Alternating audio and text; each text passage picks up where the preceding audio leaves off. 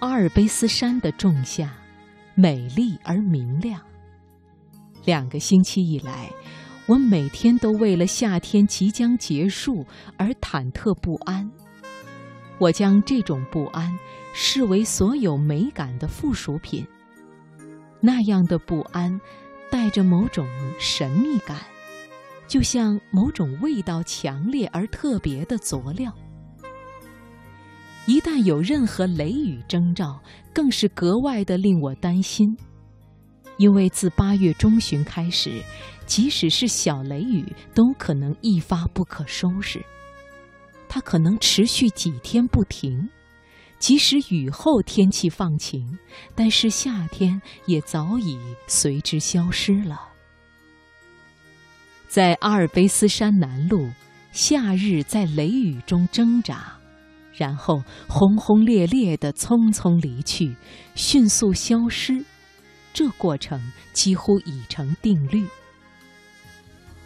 当雷雨在天空肆虐几天之后，当无数的闪电、轰隆不止的雷声交响曲，以及温暖狂暴的大雨终告平息或消失之后，某个早晨或是某个午后。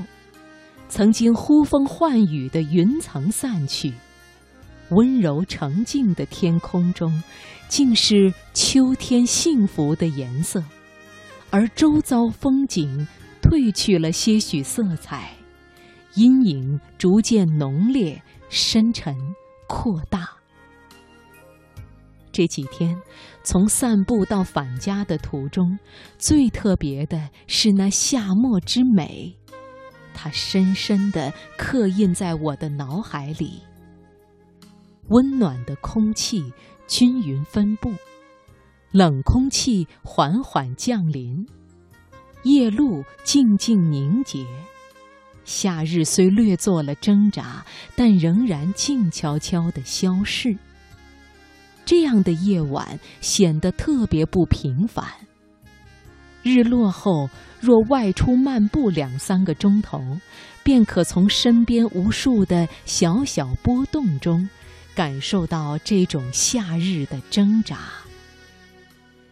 白天留下的暖空气，整夜顽强地聚集着，隐匿在每一座森林、每一丛灌木及每一条山谷道路中，抵抗着风的吹袭。同样的，在这暗无星月的森林中，我借着些微的空气流动变化来感知周围的景物。一走入森林，膨胀的暖流便迎面扑来，仿佛热气从暖炉中流泻而出。随着森林的浓密稀疏。温热的空气或膨胀或减弱，湿湿的凉意令人感觉河道的存在。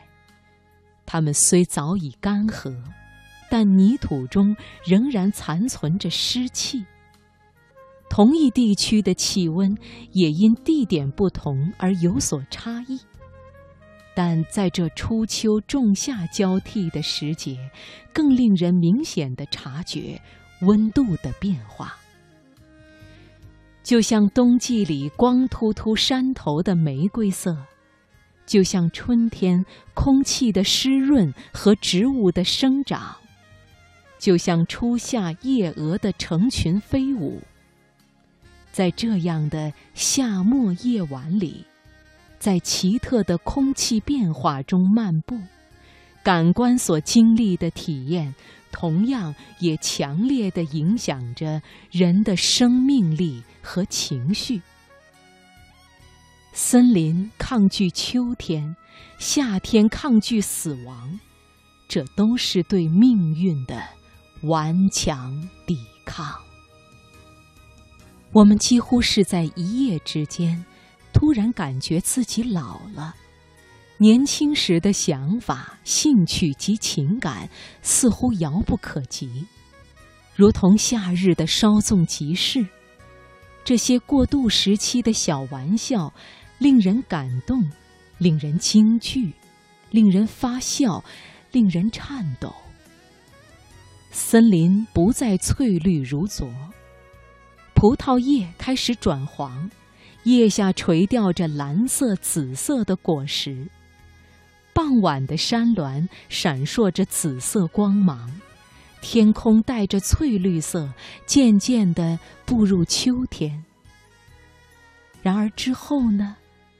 之后不能再前往石窖酒馆不能去阿格诺湖游泳，也不能在栗树下小坐或画画了。生命的焰火一波接一波，就和夏日森林里顽强的热空气一样，生命之气永远激昂，内容虽然贫乏，但对抗死亡的奋斗却永不停息。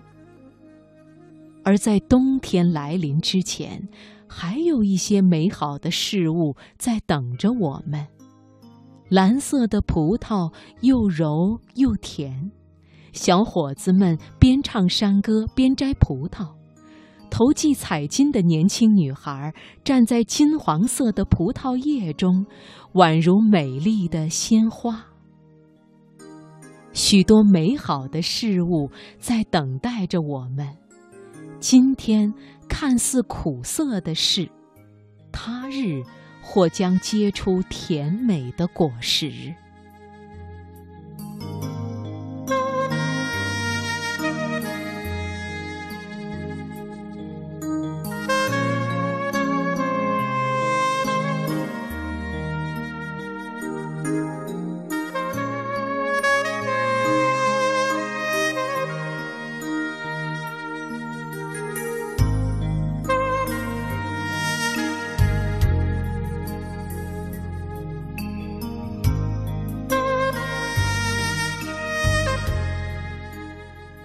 好了，听众朋友，时间到这里，今晚的节目就全部结束了。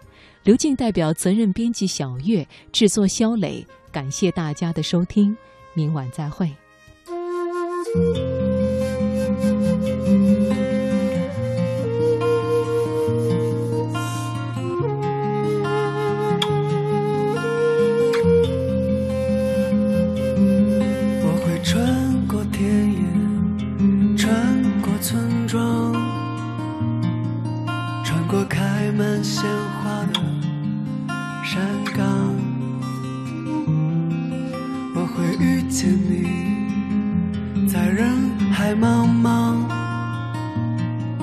我会牵你的手，穿过热闹的街巷。我会穿过时空，穿过无常，穿过生命散发的芬芳。我会陪着你，在人海茫茫。我会拥抱着你。穿过地久天长，